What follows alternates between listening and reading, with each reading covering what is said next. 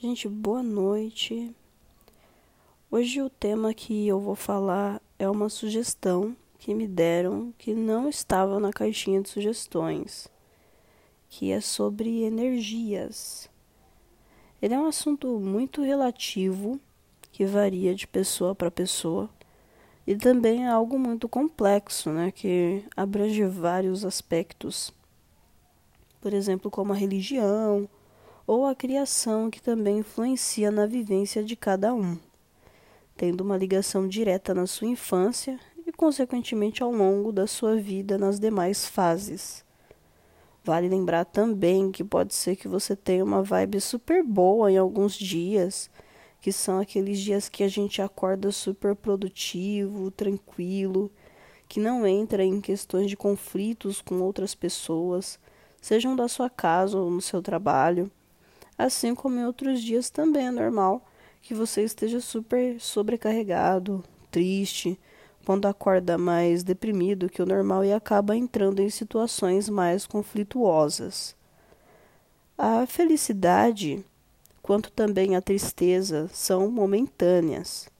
Tudo depende da sua vontade, mas também de fatores externos. O que tiver de ser, será. A questão é que tem vezes que essas fases duram mais tempo do que a gente acha que é necessário. Tem dias que pode durar semanas, meses e até anos. E para as fases ruins vai acarretando e dando espaço para problemas psicológicos.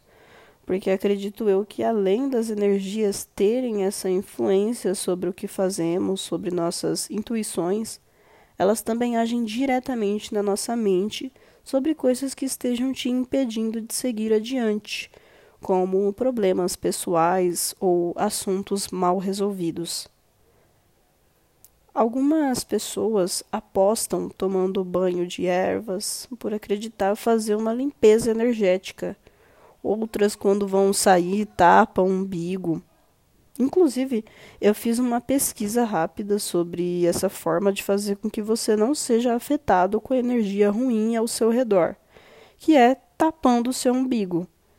Principalmente quando você for sair para algum lugar que você vai conhecer pela primeira vez, geralmente onde tem maiores concentrações dessas energias ruins.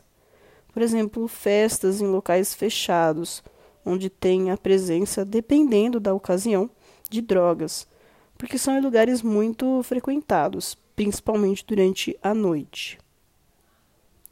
E nessa pesquisa fiquei sabendo que os hindus, eles acreditam que o nosso chamado plexo solar, que é aí o terceiro chakra dos sete chakras principais do corpo humano, está relacionado com as nossas emoções, Portanto, tampar o seu umbigo faz com que você não seja afetado pelas energias ruins do lugar.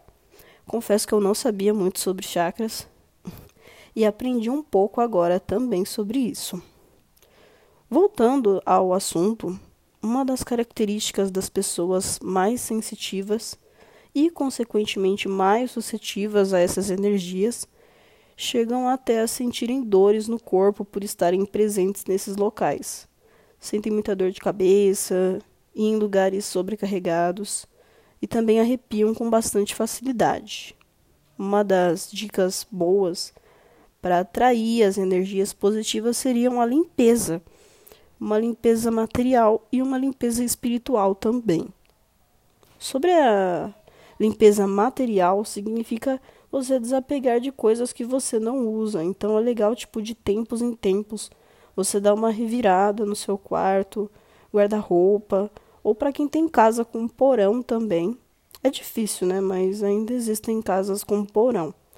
Já morei em uma casa que tinha. Ou também garagem, que seja. Nesses lugares a gente costuma guardar muitas coisas que não usamos mais, ou que guardamos pensando em usar no futuro, que acabamos não dando conta de que na verdade estamos acumulando um objeto completamente desnecessário que provavelmente estará bloqueando as energias boas de chegarem até você. Seja, por exemplo, coisas que você esteja guardando alguns acessórios, roupas, papéis fora da validade, essas coisas. Já a limpeza espiritual seria de desapegar de hábitos que são ruins para você mesmo, vícios, né? Assim como também praticar a arte do perdão, de se perdoar e de perdoar as pessoas que te fizeram algum mal um dia. Eu sou suspeito para falar dessa parte. Quem me conhece sabe que é uma parte que eu sei que eu tenho que trabalhar bastante ainda em mim mesma. Bom, eu acho que todos nós temos sim uma certa mediunidade, alguns mais que outros. E os mais sensitivos, eu creio que vivem muito mais à frente do seu tempo, por serem pessoas, digamos que agraciadas com uma intuição mais forte. Algumas pessoas já acham que isso é maldição, né? outras que é uma bênção. Mas cada um trabalha com um atributo que lhe é oferecido. Depois de pesquisar sobre isso, eu fiquei pensando bastante sobre karma e que além da vida ele te acompanha nas demais encarnações, como sempre, né? O que me leva à questão de que muitas vezes a gente se pergunta por que sempre esbarramos com determinado tipo de pessoa na nossa vida seja ela na família, algum relacionamento, pessoas relacionadas ao seu trabalho. E isso me lembra um artigo que eu li em uma página relacionada a espiritismo e essas coisas que, né, onde ele afirma que nós fazemos meio que um acordo de almas antes de virmos para a Terra, o que significa que antes da gente descer, queremos aprender nessa experiência carnal com os defeitos das características que fomos em outra vida. E isso explica bastante coisa, pelo menos para mim. Por exemplo, né? O porquê de você sempre esbarrar ou ter que conviver com pessoas extremamente ignorantes, autoritárias ou pessoas mesquinhas, arrogantes.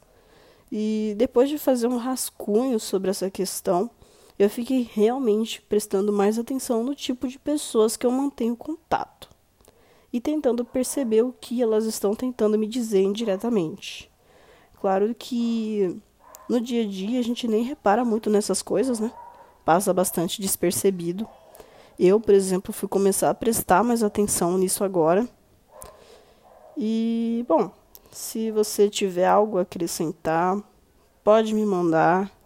E para não ficar tão longo assim, eu vou encerrar por aqui agora. Então, quem quiser contar a sua experiência, eu estarei aberto a receber todas as histórias de vocês. Obrigado e até mais.